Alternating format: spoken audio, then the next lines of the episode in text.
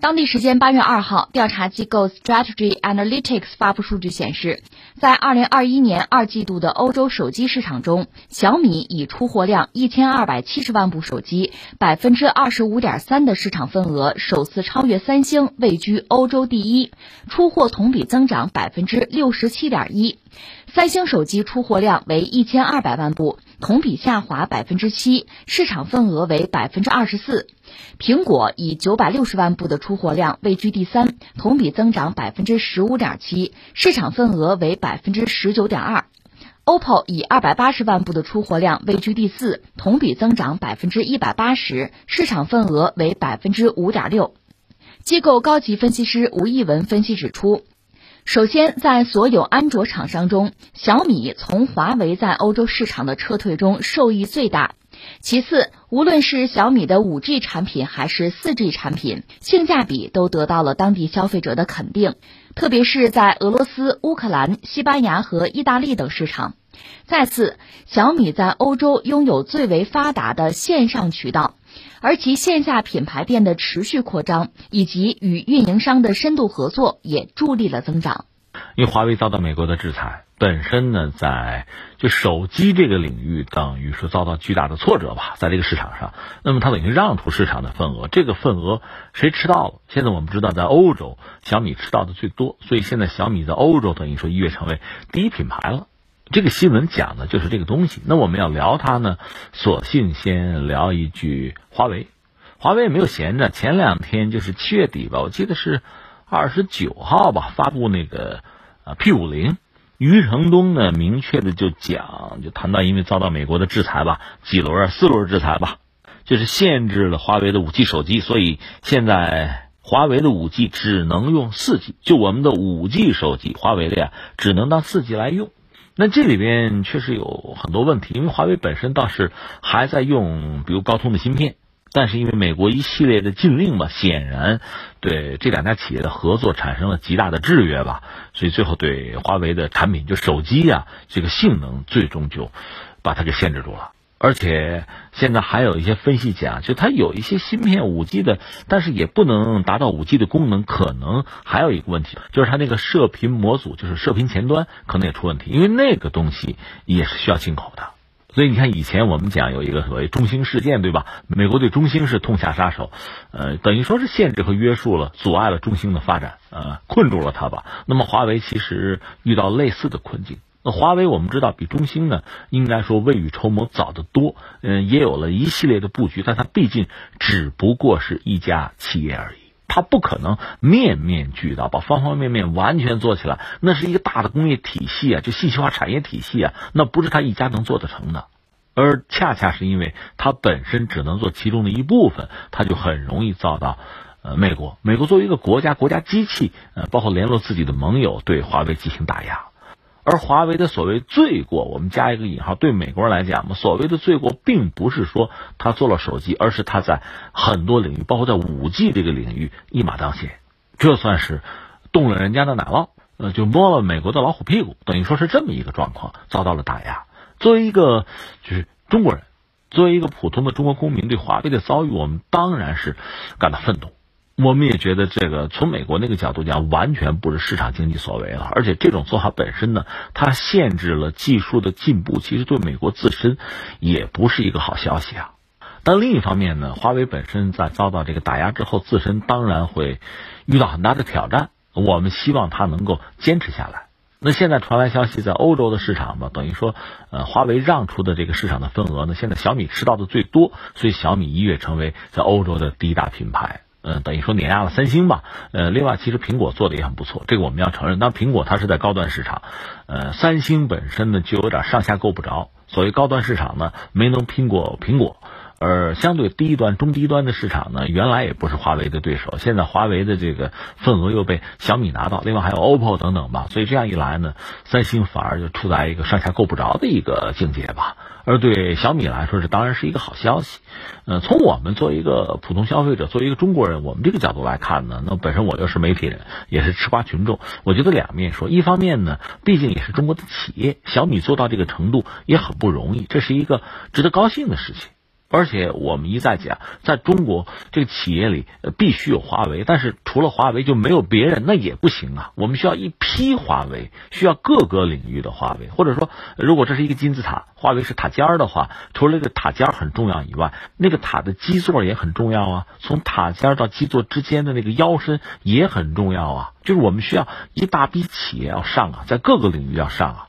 而小米，虽然我理解还不是说像华为那个样子，在很多技术领域，包括在五 G 领域哈，呃，拔头筹啊，还到不了那个地步。但是毕竟是中国企业，在欧洲呢取得这样的业绩，我觉得可喜可贺。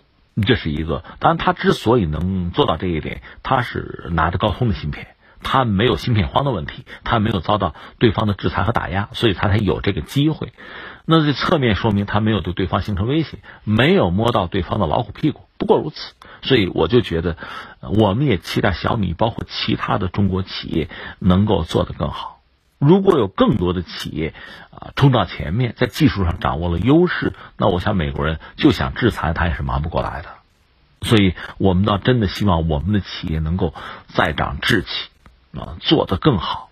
我们需要更多的华为，也需要更多的小米。这是我个人的一个态度吧。这个事情放在一边，下面我们说另一件事情。另一件事情是在比利时，比利时媒体报，这倒还真不是比利时的媒体在抹黑，而是比利时的媒体报他们的呃情报机构、安全机构啊，又无端的指责中国的品牌。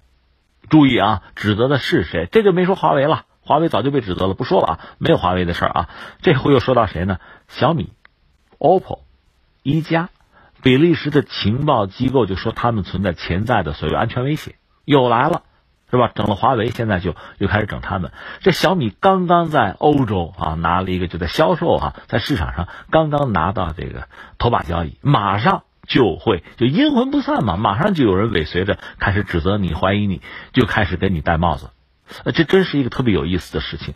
一个是我就觉得，比利时就算是涉及到情报的问题，你有什么情报值得大家关注的？我觉得这可笑吗？这是一个。再一个更关键的，如果说智能手机，呃，和它所代表的这个智能技术本身啊，数字技术确实有可能成为就是获取某种这个信息啊，啊，个人隐私啊。包括甚至涉及到国家机密哈，有可能涉及到这个领域就有危险的话，那么中国的手机、中国的产品会给你带来这个威胁，其他国家的一样，对吗？因为这个技术就是这个技术嘛，就是这个数字技术嘛。如果中国人的产品用了这个技术，你觉得是威胁，其他国家的也一样。其实是这个道理啊，就这样的元器件，呃，特别是像小米这样的企业，它是全球采购的，它有一定的国产化率，甚至国内有一些这个民族主义者，我还希望它国产化率高呢，对吧？那你倒好，现在小米你都指责它给自己带来安全威胁，这真的是就是扯，这真的是胡说八道。当然，我们也看到，呃，中国外交部门也对比利时方面有这个呼吁，呼吁他们相关人等吧，还是要改正你这个错误，你这个认识是有问题的嘛。由此，我们就真真切切的看到了这个所谓市场经济。当年我们搞计划经济嘛，很多发达国家、市场国家教育我们，让我们搞市场经济等等，我们真的搞了市场经济了。我们现在是社会主义市场经济啊，没有问题啊。而且既然是市场经济，它是可以和这个整个世界的各个市场去接轨的。我们向整个世界提供各种各样的产品和服务。坦率讲，我们不是所有东西都做的那么好，所以我们有一些做的不好的产品服务，人家也是挑剔的，人家是不要的。谁也不傻，尤其是资本不会傻的，消费者不会傻的，他是付钱的。所以我们的很多产品做的不好，会自然被淘汰掉。但是同理，你的就是发达国家，你的产品和服务做的不好，也会被淘汰掉。最后市场只认那些做的最好的东西、最贴心的东西、大家最满意、最中意的东西。在欧洲，在手机市场，我们看到小米现在超过三星，成为第一啊，Number One。我们说了，对我们来讲，这毕竟是一家中国企业，是可喜可贺的事情。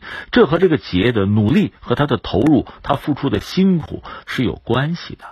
或者说，如果你没有拿到第一的位置，你肯定还有些不足。看看奥运会吧，对吧？大家都很努力，人家可能比你有天赋，人家比你更努力，人家赢了，我们认啊，我们尊重，我们祝贺，我们向人家学习。我觉得这是一个正当的态度。